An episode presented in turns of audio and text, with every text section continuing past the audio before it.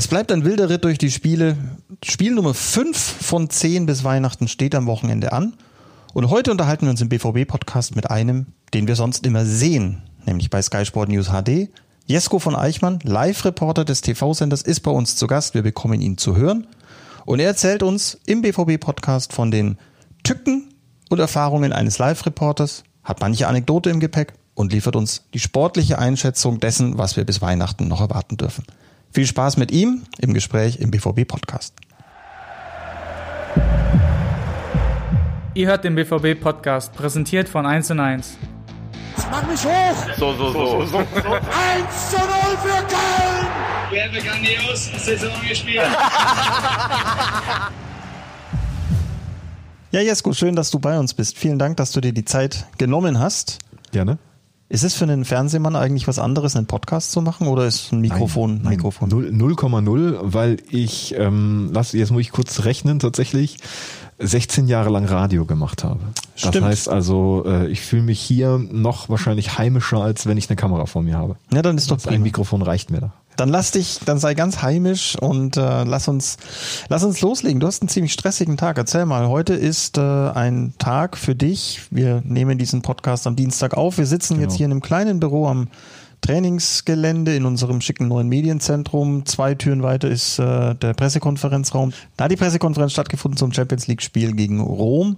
Erzähl mal, wie so ein Tag für dich abläuft. Seit wann bist du heute schon hier? Ja, gerade diese Tage vor einem Champions League Spiel sind ähm, arbeitsreicher als die Champions League Spieltage tatsächlich. Also ich bin hier heute Morgen seit äh, halb zehn, weil die Pressekonferenz war um halb elf. Ich bin, muss ich sagen, auch immer gerne ein bisschen früher da, einfach um schon mal ein bisschen Atmosphäre mitzukriegen. Auch technisch müssen wir halt schauen, dass alles läuft, weil wir produzieren das Ganze auch. Das heißt, ich habe nicht nur die Pressekonferenz, die wir jetzt halt per Zoom besuchen, aber hier sein muss ich trotzdem. Wir haben auch die 1 zu 1 Interviews, die wir dann mit Trainer und Spieler vor so einem Champions League Spiel führen dürfen. Da muss ich mich natürlich darauf vorbereiten. Das mache ich meistens schon am Tag vorher. Ähm, muss aber auch schauen vor Ort, dass das technisch alles klappt. Ähm, dann passiert auch mal was Spontanes, wie zum äh, ähm, spontan, dass zum Beispiel äh, Thomas Delaney kommt ein bisschen früher. Ist ja ungewohnt wahrscheinlich für Fußballer, dass die auch mal pünktlich oder etwas früher da sind. Aber Thomas ist immer sehr früh da. Das heißt, wir konnten das Interview schon vor der Pressekonferenz machen. Äh, Lucien kommt dann nach der Pressekonferenz. Das ist dann wieder ein bisschen woanders. Da müssen wir auch gucken, dass wir da stehen können. Ich muss gucken, dass unser Mikrofon steht. Äh, hab da allerdings immer sehr, sehr äh, fleißige und freundliche technische Helfer in meinem Kamerajungs. Das klappt dann schon alles, aber da ist dann schon die, die Drehzahl ist schon relativ hoch. Dann auch die Kommunikation immer mit sehr, mit der Redaktion dann auch überlegen, welche Töne können wir daraus nehmen, äh, welche können wir da rausschneiden, habt ihr überhaupt Zeit, die jetzt schon rauszuschneiden, weil, und das ist dann immer so ein bisschen mein Kerngeschäft an so einem Tag, da sind dann die Live-Schalten einfach vor Ort. Live-Schalte heißt, jetzt kennt man dich aus dem Fernsehen. Alle Genau. Sky-Kunden an dieser Stelle werden dein Gesicht vor Augen haben. Heute hören sich dich mal alle. Ähm, da ruft dich dann die Redaktion an, du bist live auf Sendung und berichtest, du ordnest ein, Ganz was genau. gesagt worden ist. Ganz genau. Ähm, Das ist dann tatsächlich vorher auch schon meistens äh, festgelegt. Wir haben auch zwei Arten. Das fand ich auch als als äh, Fernsehneuling ganz interessant. Wie funktioniert das eigentlich, ja? Dass ich da irgendwo stehe und äh, die sehen das dann tatsächlich live im Fernsehen, ohne dass da ein riesen Übertragungswagen steht. Manchmal steht da ein etwas kleinerer Übertragungswagen, hat auch eine Schüssel auf dem Dach, verbindet sich dann mit äh, München über einen Satellit. Wir haben aber zum Beispiel auch schon eine eine Box, die einfach übers Internet funktioniert. Das finde ich ganz faszinierend, dass man heutzutage über tatsächlich über LTE schon eine ähm, TV-Qualitätsverbindung herstellen kann.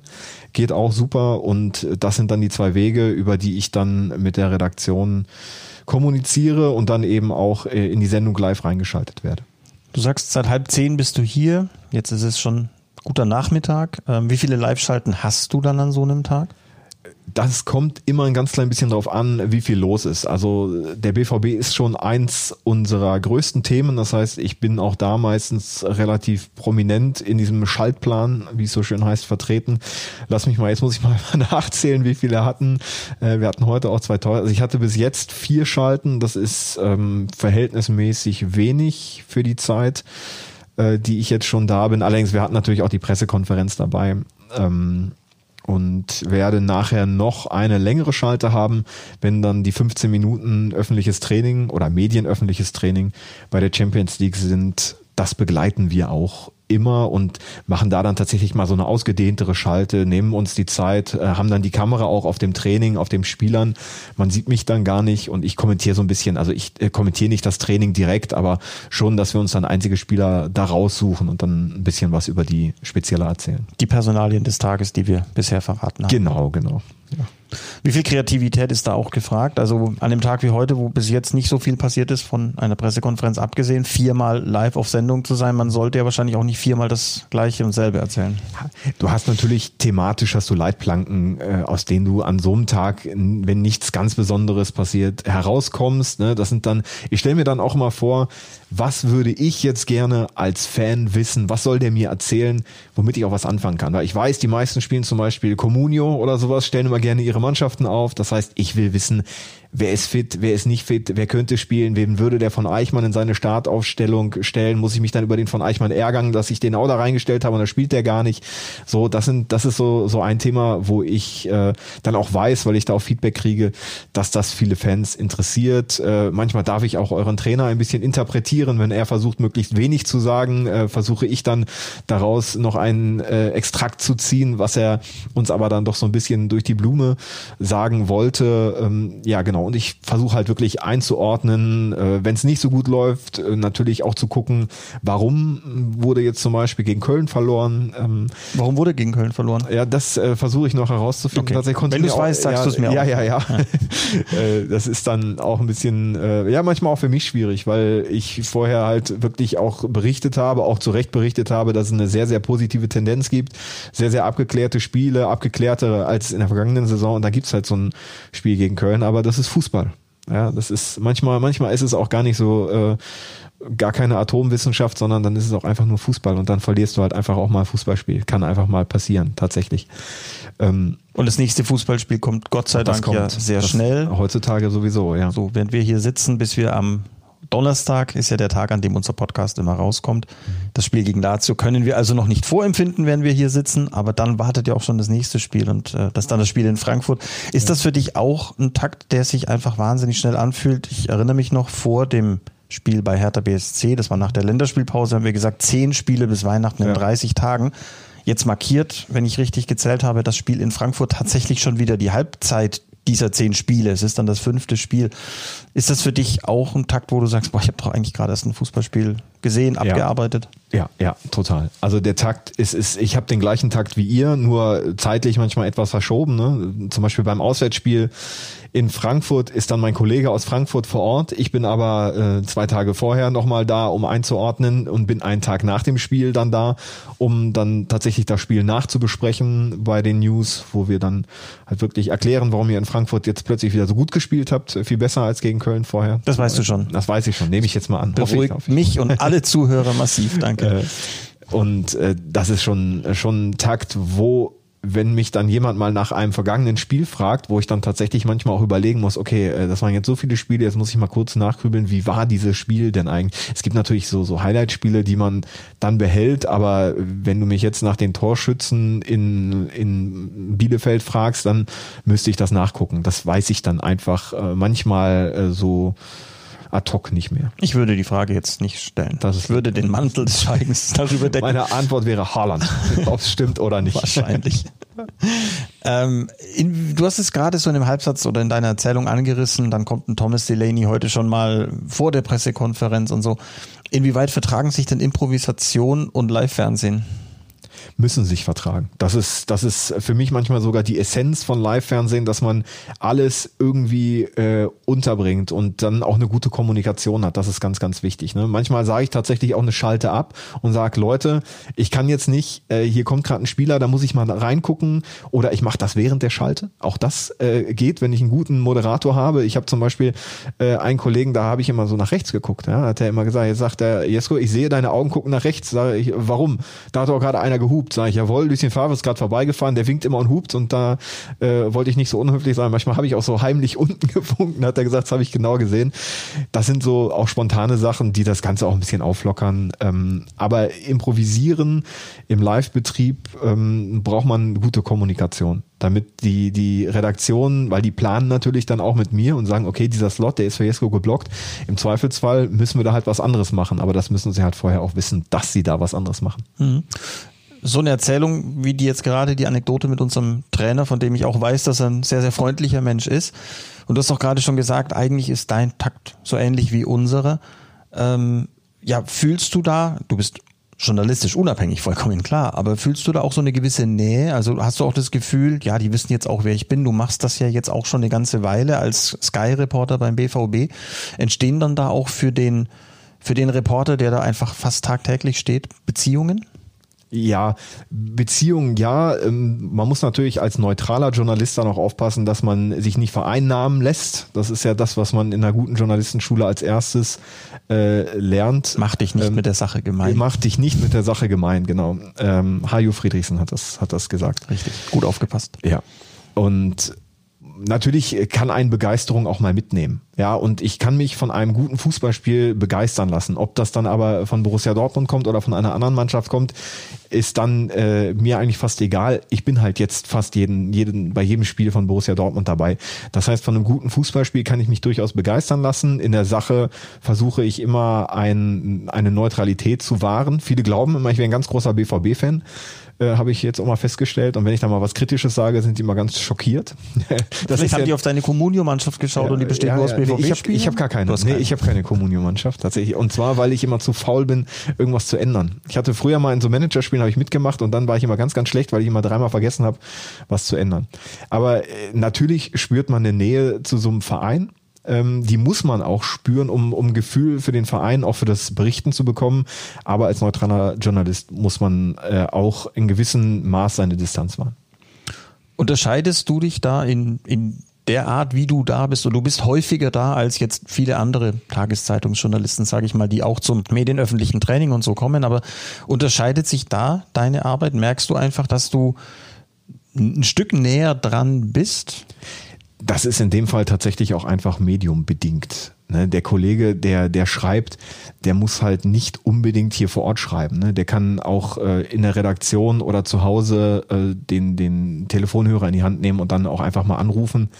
Ähm, und wir sind halt dadurch, dass wir Live-Fernsehen sind und dass wir eben auch ein fast 24 Stunden Live-Programm äh, machen, ähm, müssen wir halt auch was bieten. Und Fernsehen lebt nun mal von Bildern. Ne? Und deswegen ist es halt auch tatsächlich mediumbedingt, dass ich hier vor Ort bin, weil es ist dann auch schöner, wenn ich hier das, das, äh, das große leuchtende BVB-Logo im Hintergrund habe, als wenn ich irgendwo neutral auf irgendeinem Sportplatz stehen würde. Ne? Deswegen sind wir halt automatisch hier. Ob mich das dann unbedingt näher dran bringt. Also ich glaube tatsächlich, die, ähm, die Security-Leute hier in Brakel, die kennen mich mittlerweile ganz gut, ja. Also an die hat mich das deutlich näher rangebracht.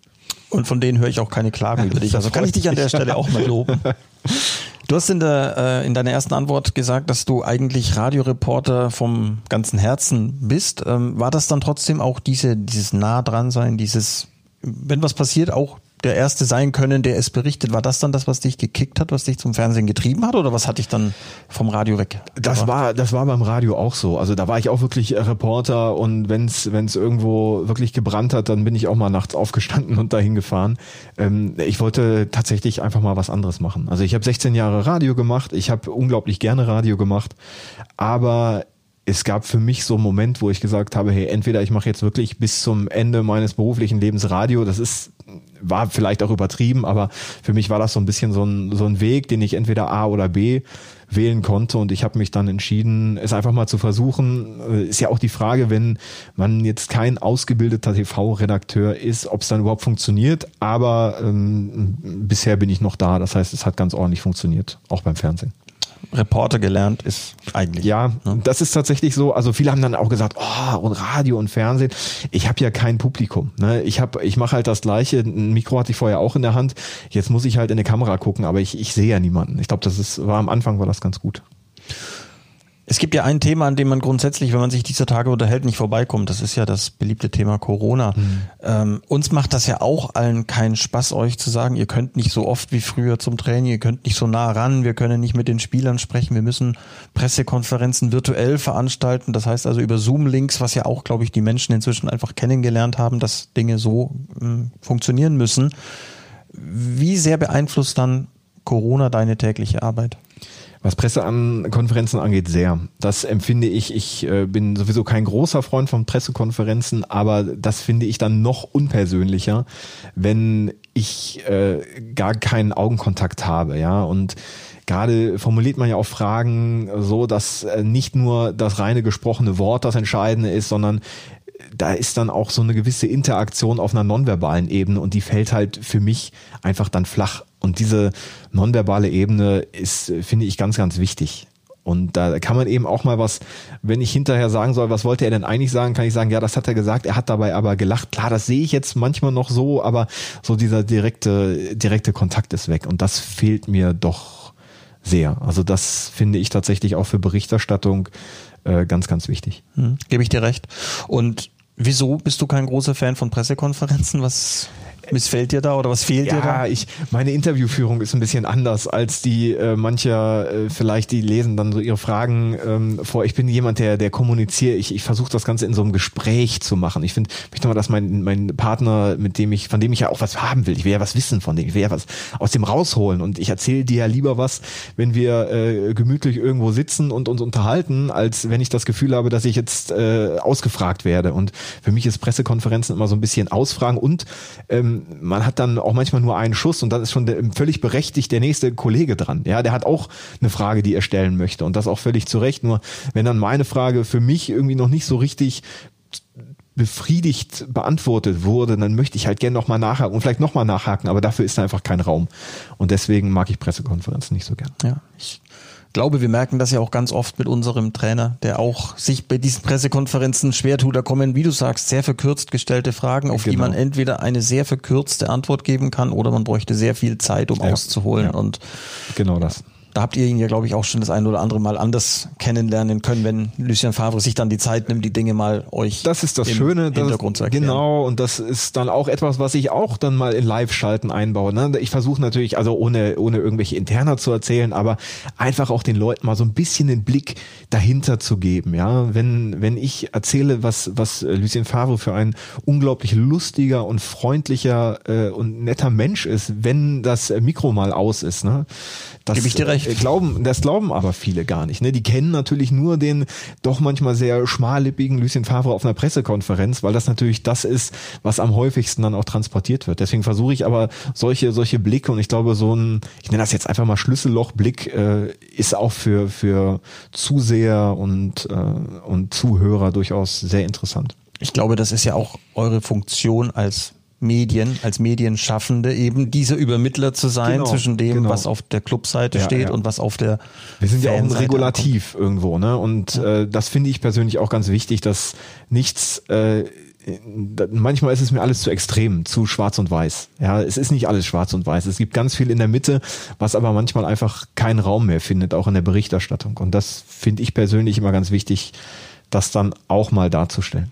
Die wenigsten Dinge sind eigentlich extrem schwarz Das oder stimmt, extrem ja. weiß, denn dann wären Ja. sie extrem und wenn sie es permanent wären, Ja. wären sie nicht mehr extrem, sondern die Regel insofern. Aber wir haben das ja auch nach dem Spiel gegen Köln wieder festgestellt. Ein, ein Spieler hat mich am Trainingsgelände gerade nach dem Pressespiegel, sozusagen den Pressereaktionen auf das 1 zu 2 angesprochen und hat sich halt auch gewundert, dass die Reaktionen gleich wieder so ins ex andere Extrem umgekippt sind, nachdem wir vorher wieder Fußball vom anderen Stern gespielt hatten. Das geht manchmal schnell, ja. Ja. Was ist das Schlimmste für dich als Live-Reporter? Boah, das Schlimmste für mich als Live-Reporter. Oh.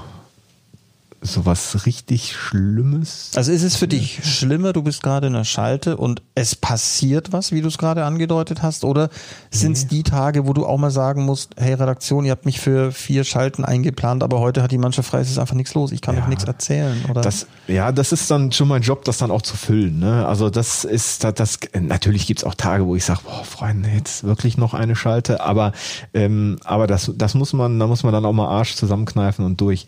Aber ich glaube, ich überlege mal gerade, das äh, Schlimmste für mich als Live, äh, soll ich eine Anekdote erzählen? Immer. Was für mich wirklich. es hört auch keiner zu, wir sind Ja, hier zu zweit. Das ist wirklich schlimm. Ich war bei der Champions League beim Spiel Manchester City gegen Real Madrid in, äh, in City. Das war das Rückspiel äh, unter Corona-Bedingungen.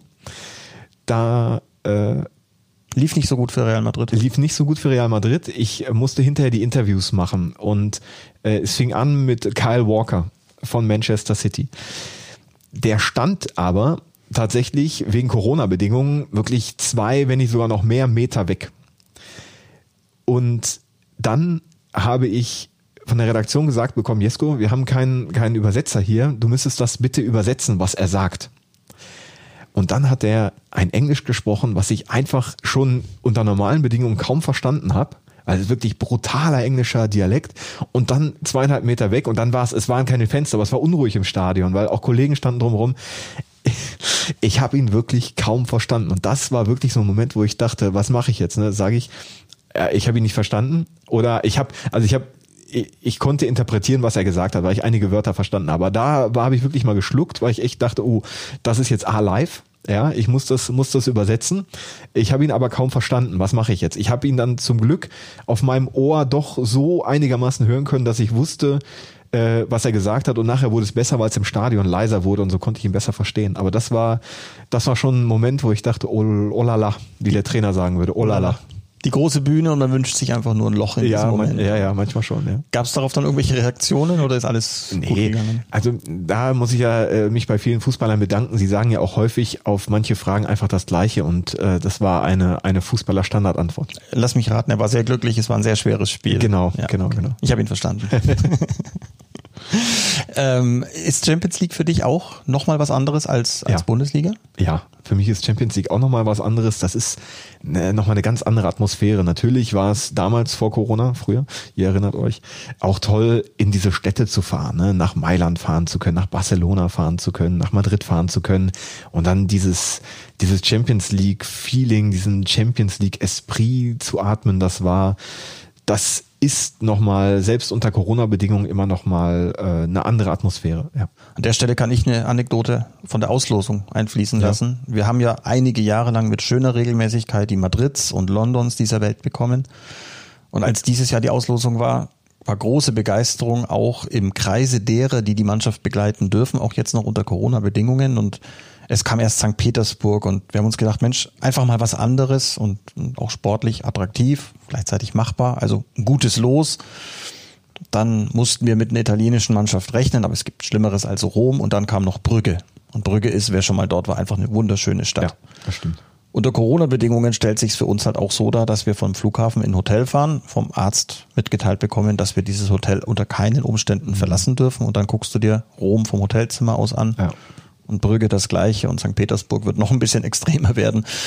Äh, ja, das, da gebe ich dir recht. Das ist, es ist nicht dasselbe wie sonst. Das ist, das ist echt schade. Also in Rom, das war das letzte Spiel, was ich machen konnte, auswärts. Da, ähm, das ist auch, da haben wir auch einen unglaublich hohen Takt, weil äh, das ist ganz witzig. In Italien sind die Trainingszentren unglaublich weit weg vom eigentlichen Geschehen.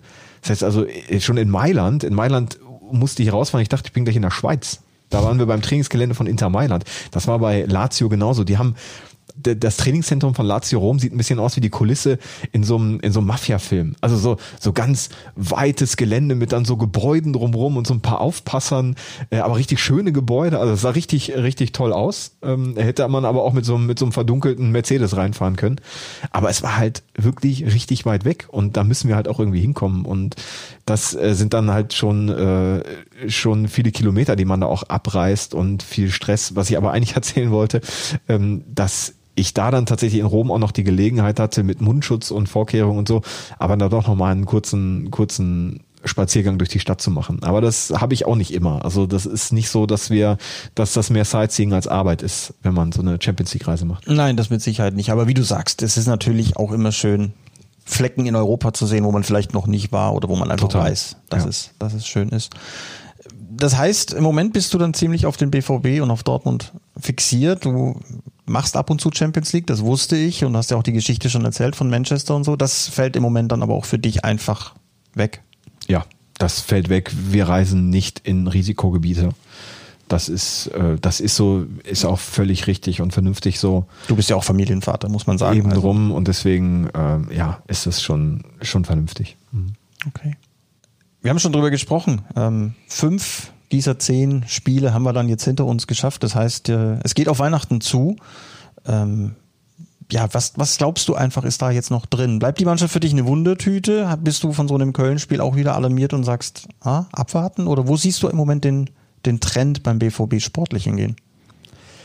Ich war tatsächlich sehr angetan, wie erwähnt, von der Konstanz, die sie gezeigt haben. Diese, diese Ausreißer tun halt weh. Und das sind so drei Punkte, die dich jetzt auch wieder hinter den ärgsten Konkurrenten Bayern werfen. Ich bin tatsächlich gespannt, wie, weil wir müssen die Bayern oder ich muss die Bayern einfach als die Messlatte nehmen. Die werden am Ende die sein, die oben garantiert mitspielen. Klar, da sind noch Gladbach, da sind äh, auch noch Leipzig, Leverkusen, äh, aber auch die können noch ihr Tief durchlaufen und fallen dann vielleicht ein paar Punkte hinten weg. Deswegen glaube ich, dass der BVB, glauben soll man in der Kirche, habe ich gelernt. Also ich denke, der BVB muss sich an den Bayern messen lassen und da bin ich gespannt, wie der Druck der Bayern äh, aussehen wird und wie die Dortmunder damit umgehen werden und ob dieser Druck tatsächlich jetzt schon im Dezember größer wird, dass sie Bayern vorlegen mal mit drei Punkten und die äh, und der BVB eben nachziehen muss und dann wie die Mannschaft damit umgeht. Ich glaube, das wird äh, jetzt glaube ich schon wieder, äh, das wird sehr sehr sehr sehr entscheidend sein. Ich traue es dem BVB zu, weil es einfach so die dieser Kader läuft ja über vor Talent und wie ich finde auch mit Spielern wie Chan, äh, wie Haaland, das sind Spieler, die bringen da auch nochmal so einen anderen, anderen Drive rein, der eben so in den letzten Jahren vielleicht nicht da war. Diese, dieses unbedingte Willen, dieses Beißen, dieses Kratzen, was den Dortmundern äh, gefehlt hat. Äh, ich traue es ihnen absolut zu, äh, konstant bis Weihnachten durchzuspielen. Vor allem wegen der Breite des Kaders, weil Lucien Favre da halt auch echt rotieren kann. Und dann bin ich nochmal ganz kurz bei den Bayern. Das fehlt denen halt. Ne? Und da hat, äh, wie ich finde, auch Michael Zorg und der ganze Verein einen überragenden Job gemacht, diesen Kader so hinzustellen, dass Lucien Favre eben auch mal Ausfälle äh, wie zum Beispiel Thomas Meunier jetzt einfach, einfach wegrotieren kann, ohne dass da ein, ein ganz großes qualitatives Loch entsteht um deine Frage kurz zu beantworten, ich glaube, der BVB kann sich konstant halten bis Weihnachten. Also dein Vertrauen ehrt uns und wir hoffen, wir werden es auch sportlich rechtfertigen können. Man muss ja wirklich gucken, es ist ja auch eine verrückte Saison in diesem Jahr. Also die Bayern ja. sind für ihre Verhältnisse auch nicht so stabil und trotzdem ja. stehen sie vorne, aber in anderen. Die haben halt auch durchgespielt, ne? Das, also das finde ich auch. Macht ja, ja nur noch bemerkenswerter, weil ja, in anderen Ligen und Ländern. Zwei Wochen Urlaub oder sowas, ne? Die Franzosen haben ein Vierteljahr gar nicht gespielt. Ne? Und, und guck dir aber Liverpool an, guck dir Barcelona an, guck dir. Real Madrid. Sind, ja, ja, verliert gegen Alaves. Ja. Es ist tatsächlich, äh, das fällt auf, ne, dass so diese ganze große Dominanz in vielen Ligen zurzeit nicht da ist. Auch Italien. Juve hinkt auch tatsächlich hinterher, der Dominator fast ein Jahrzehnt in Italien auch nicht mehr, nicht mehr so konstant. Ähm, es sind halt doch nur Menschen. Ja, ja, ja. Und die Beanspruchung ist halt halt schon brutal. Und kurz, ne, da sind wir wieder beim Takt eines Live-Reporters. Wann ist das Spiel? 2. 2. Januar geht's weiter? Am 3. Wir haben noch 3. einen Tag ja, geschenkt bekommen. Am 3. Am 3. Januar. Also Silvester wird kleiner ausfallen dieses Jahr. Das sowieso und so noch mehr. Kannst dich aber schon mal auch für die Pressekonferenz am 2. Januar, kannst ja. du schon mal vormerken. Habe ich schon angekündigt zu Hause, ja. Gut, Jesko, fand ich sehr interessant. Äh, es ist, wie du gesagt hast, ähm, so ähnlich wie bei uns, nur von einer etwas anderen Perspektive. Und ich glaube, diese Perspektive ist auch für uns neu und für viele, die uns zugehört haben. Deswegen ganz herzlichen Dank für deine Zeit. Gerne. Tschüss. Das war schon wieder. Hat's euch gefallen? Dann abonniert doch unseren Podcast bei dieser, Spotify, Apple oder Google und schickt uns eure Kommentare an podcast.bvb.de. Danke und bis bald.